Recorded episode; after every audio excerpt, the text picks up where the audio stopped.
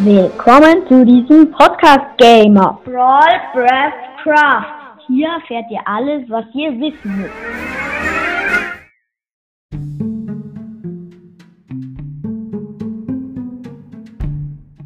Jetzt geht es um den Baby-Zombie.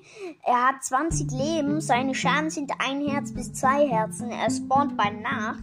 Seine Drops sind verrottetes Fleisch. Bitte nicht essen. Es ist 50% Vergiftungsgefahr. Also nicht essen. Es ist, es ist so schlecht. Es macht, es zieht euch Leben ab, obwohl es Essen ist.